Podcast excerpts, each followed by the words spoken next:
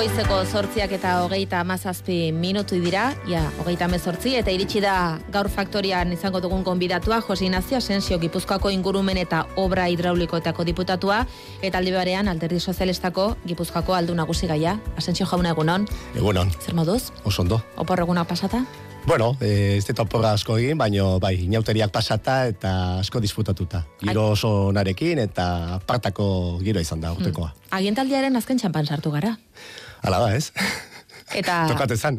Tokatzezan, ekatuta iritsi zara? Ez, ez, ez, ez, erabat, eh, erabat pozik, eh, oso legaldi zaila izan da, denok dakigun bezala, baino, baino nik uste du gure programalata guzti e, bete dugula, gure akordioak e, bueno, e, positibak izan dira, eta ikusirik ba, bi urte latz izan ditugu pandemia, gero Ukrainiako e, bueno, e, gerrak e, sortu dituen egorari aurre egin diegu, nola bait, eta nik uste dut ba, kudaketa bikaina egin dugula, eta hori da orain aztertzeko, eta herritarrekin partekatzeko, ez? Eta etorkizuneko ba, proiektuak ere ba, bultzatzeko noski. Mm Gero galdetuko dizuzura hautagaitzari buruz eta eta batez ere hauteskundei begira daukazuen aurrekuspenaren inguruan aurrez Gipuzkoako aldundiko lanari buruz galdetu nahi dizut eta e, azkena izan ez da zehazki zure zure sailarena baina bai Gipuzkoako aldundiak atzo jakinerazi zuen e, Gipuzkoako semekutxun izan dapena kendu diola e, Francisco Frankori eta mm, batek baino gehiago pentsatu du ez ote den beranduak etorri erabaki hori.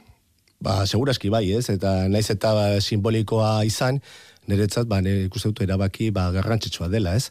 E, bueno, aldun ditik jente asko pasada, baina bazen garaia, eta nik uste dut ondo hartutako erabakia dela, eta esan bezala, nik uste dut horrelako e, simboloak ere nola baita partatu egin behar direla, eta eta bueno, nik uste dut ondo hartutako erabaki bandoski, eta mm. pozik baita ere, gai horrekin. Zure saiak bete-betean eh, hartzen du ondakinen ardura, eta erraustegiarena, eh, bide batez, ordaindu aldu erraustegia kudeatzen ari den kodakin enpresak, ekondakin enpresak eh, jarri zanioten izun hori, eunda iruro gehi ja, euroko izun hori?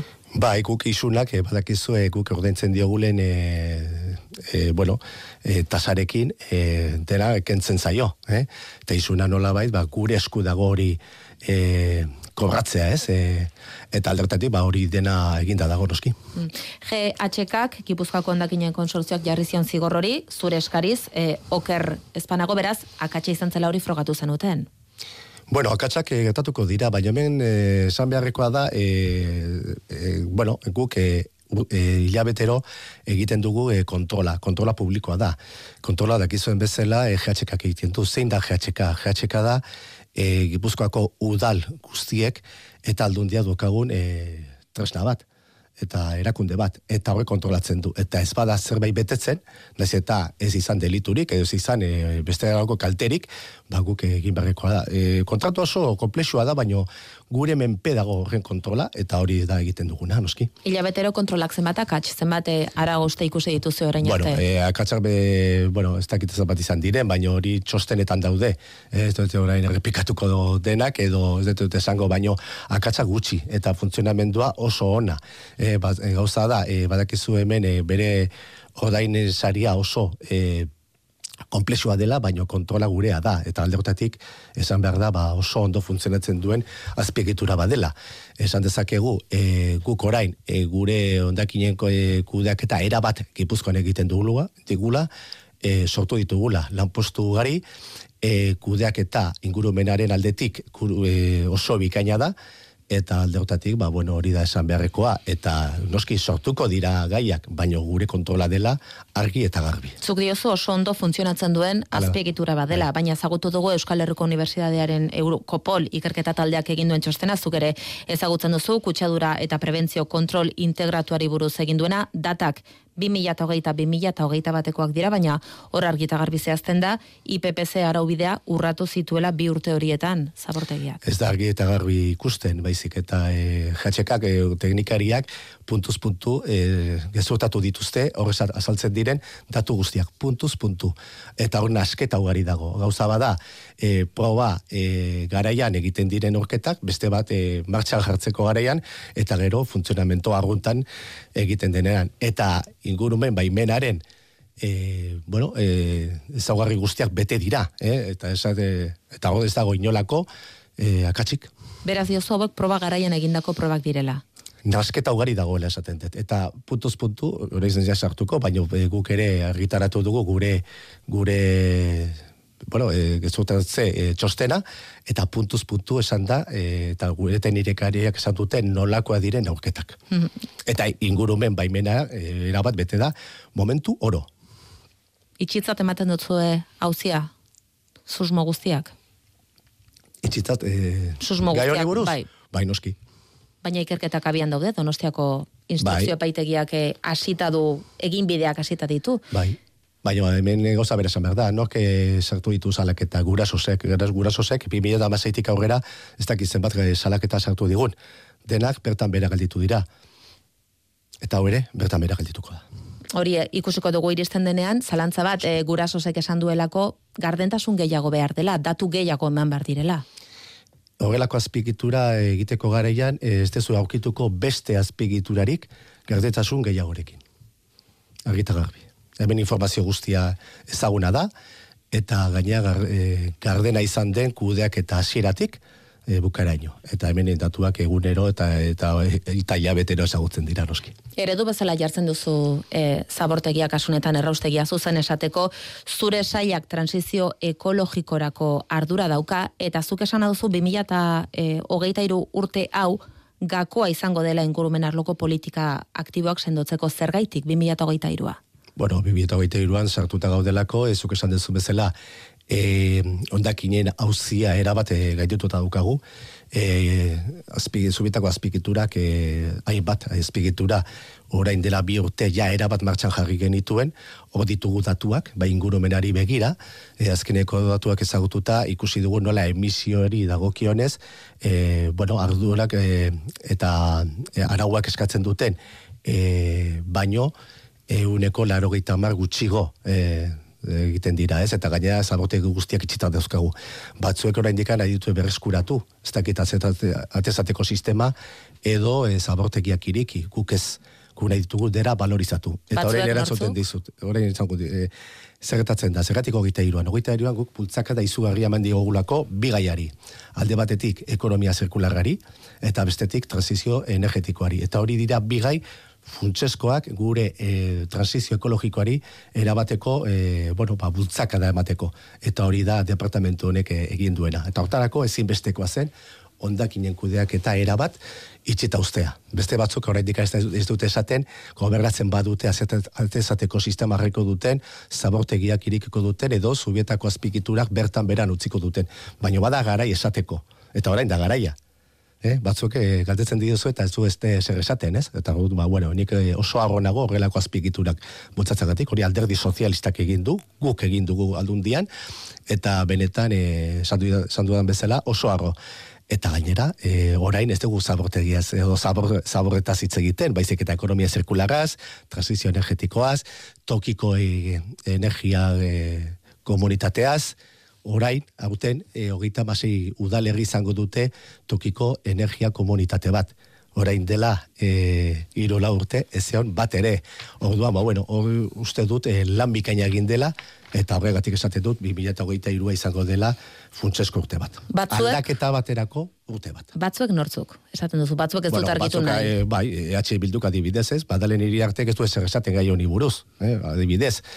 Ordu, ba, bueno, nik eskatuko ruke, denak argita garbitze egiteko gari honetaz bari, baita ere. Zabarrak bihurtuko dira hauteskunde kanpaina honetan gai? Ez dakit, e, nik esaten dudana, e, hori guk e, kudeatu, e, kudeatu dugun gai bat izan dela, eta erabat konponduta dagoela.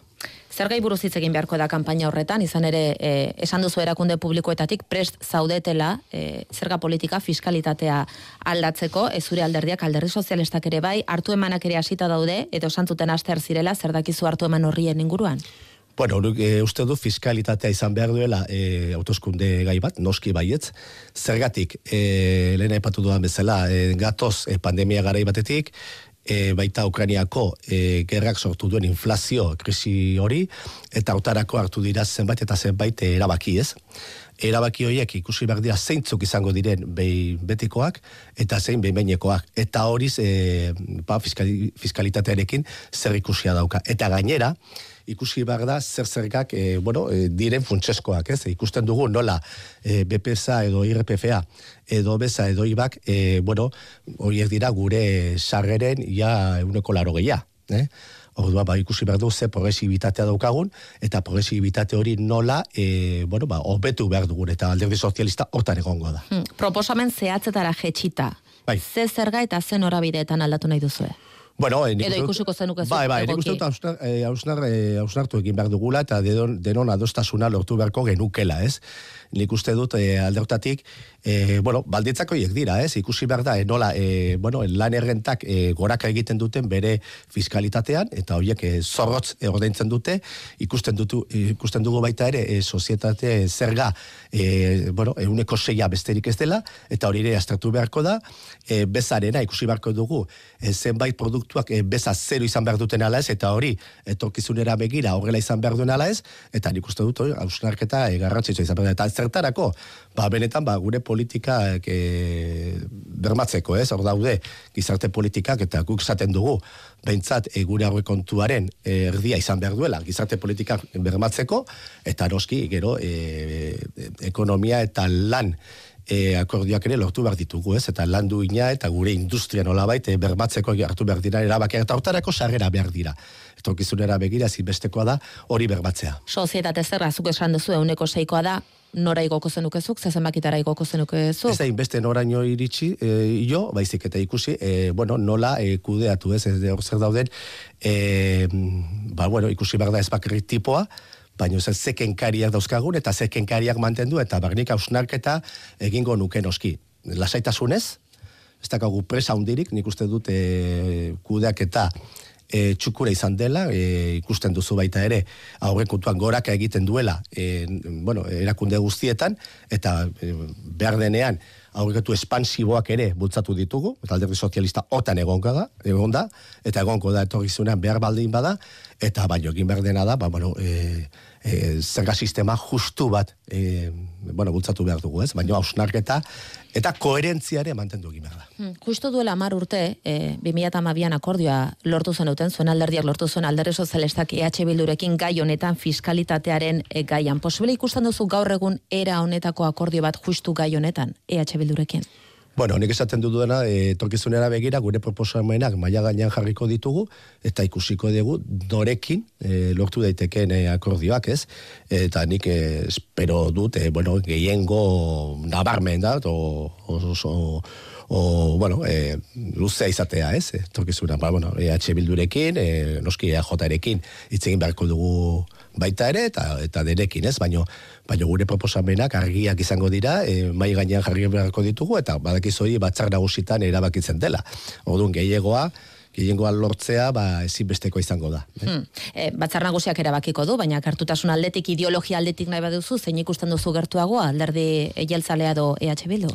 Bueno, guk alderdi jeltzalearekin, orain aurre akordio bat, aurre proposamen bat, e, e, bueno, sinatu dugu, ikusiri, ba, bueno, e, urrungo legealdian, e, bueno, fiskalitateari buruz hausnarketaz mm, egin behar dugula, eta hori egingo dugu, eta ba, hori ikusiko dugu e, nolako akordioak lortzen diran gobernuak osatzeko.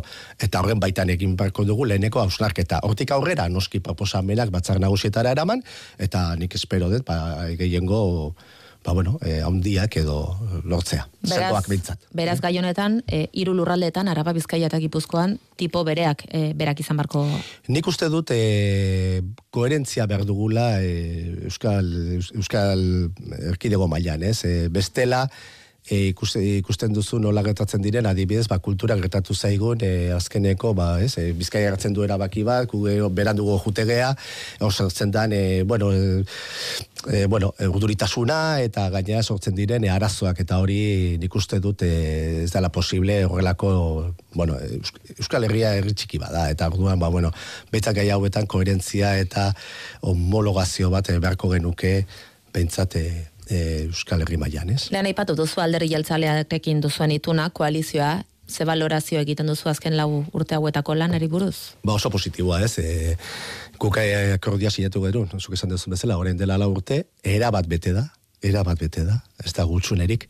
Zaizu e, arantzari galitu? Ez, nik uste dut, e, akordiari dago kionez behintzat, ez, du, ez da gutxunerik, eh? Ba daude, bueno, zenbait gaietan, ba, seguraski norku datzen du, ba, ba nabaritzen da, ez? Baina hori esan da, nik uste dut, e, akordioa erabat bete dela, eta benetan oso positiboa. Hemendik aurrera, ba, ikusi beharko dugu etorkizunerako e, politikak hortan ere ados jartzen garen, eh? Eta, bueno, ikusi beharkoa izango da. Baina, e, e, elegaldi ontako e, akordioak e, bete dira erabat. Hmm. Zure idazkari nagusiak eneko handuazak esaten du koalizioa osasunez ondo dagoela. Horrekin ulertu behar dugu errepikatzeko gertuago zaudetela? Bueno, ikusiko da, ez, aurrena e, respetatu egin behar dugu, zer esaten duten, e, bueno, egitarrek, eta nik horri e, respetua handia diotez. Horren ondoren ikusi beharko da, beste laurterako zer e, proposamenak egiten ditugun, zuk aipatu dizu fiskalitatea dibidez, baina horrengo egongo da transizio ekologikoa, egongo da e, gizarte politikak, eta guretzat ba, egonkortasuna oso oso importantea da, ez? Eta gero ikusiko da baita ere eh, nola elkar bizitzan eta bueno, ze gaietan sartzen gara, adibidez, e, nik beti gauza besatzen dut, ez? E, identitario edo edo independentista be kutsua duten politikak bultzatzen badituzte, ba bueno, alderdi sozialista ez da horregongo, eh? Etorkizunera begira eta benetako e, arazoei aurre egiteko horregongo gara noski. Hmm, identitateak edo nazio e, irizpideak mai gainean jartzeak esan nahi du adibidez ba, dibidez Euskal Herria bildurekin akordioa ez duzula e, koaliziorik eta gertutasunik ez duzula posible ikusten gaur gaurkoz, gauza dauden bezala. Bakoitzak, bai, bakoitzak ikusiko du, e, zertan, zertan da bilen eta zer jartzen duen e, maila gainean, baina nik argita garbi esaten dut. Nik ez denak gipuzkoaren e, esaera edo izaera, barkatu, e, aldatu nahi. Nik nahi diet, gipuzkoaren izaera, erabat errespetatzea. Eta herri hau oso anitza da. Aniztasun hori, erabat errespetatu behar da. Eta batzutan ikusten dut, bai bildu eta batzutan baita ere AJ ba 2011ako ez dakit giro hartara bueltatu nahian. Eta hori ba ez dakit eh, ikusiko dugu orain eh, autoskunde kanpainan nola argitzen diren bere beraien proposamenak. Baino honik eh, esango diet e, biei beintzat argi eta garbi jokatzeko. Eta jarri dezatela maila gainean bere bere asmoak. Ez izkutatzeko inolako asmorik. Bi alderdi horiek zuk aipatu dituzunak neurri batean makul izaten ari dira. Pedro Sánchezen makulu kongresuan eta e, beraien botoi esker ekimen asko eta asko onartzen dira. Beraz, e, Sánchezek e, arazorik edo problemarik ez badu, zuk ikusten dituzu? Bueno, gauzak e, bakoitza bere, bere ere muan, ez? E, bueno, Espainiako gobernuak e, ikusi dugu zera bakiak hartu dituen, eta nik, e, bueno, posten naiz, ez? E, nola EJak eta, eta EH Bilduk, ba, askotan, e, bueno, ba, akordio horiek edo, e, bueno, e, laguntzen dute, ez, e, gobernua mantentzen. Baina beste batzutan ez dute gauza bera egin, adibidez, lan erreforman. Lan erreforman, e, lan erreforma, bai atxe bildu bai ajotak, arriskoan jarri zuten. Eta hori alderdi sozialistak e, aurrera eramantzuelako atera zen e, lan balditza. Orduan, ba, bueno, lan erreforman adibidez, ba, bueno, e, nik espero nuen beste jokaera, ez, alderdi nazionalisten aldetik, eta EAJ eta, eta EH Bilduk kontra, moskatu zuten. Ba, hori ere, jakin dezatela, argita garbi herritarrek, ez? Eta nolako jokaera guk ez, ez dugu lekutasuna edo lurraldetasuna aurretik jartzen, baizik eta langileen eskubidak aurretik daude beti. Eta hori izan da gure asmoa, eta hori izango da beti edozin politiketan. Hmm. Eh, arazo... Alata guzti, zuk esan didazuna. Bueno, ni poste naiz, ba, akordiotara iristea, eta gaina ezberdinen arteko akordioak beti hori da eskatzen dugun alderdi sozialistatik. Azken galdera bat, etxe bezitza politikak e, burua uste asko ematen ditu, Gipuzkoan bezala, Euskal Herrian eta baita ere estatu mailan Espainiako gobernuak e, badauka barruan zalantza bat eta badauka barruan eztabaida bat, alokairuen e, gehienezko datuen eta gehienezko prezioen inguruan, Euskal Autonomia Erkidegoan ez dago erabakirik hartuta, eta zure sailarena da, zuk zer ekingo zenuke Gipuzkoan neurri horri eta garestitze horri topea jartzeko? Etxe bizitzari dago kionez? Bai, e, alokairuari. Bai, alokairuan, bai.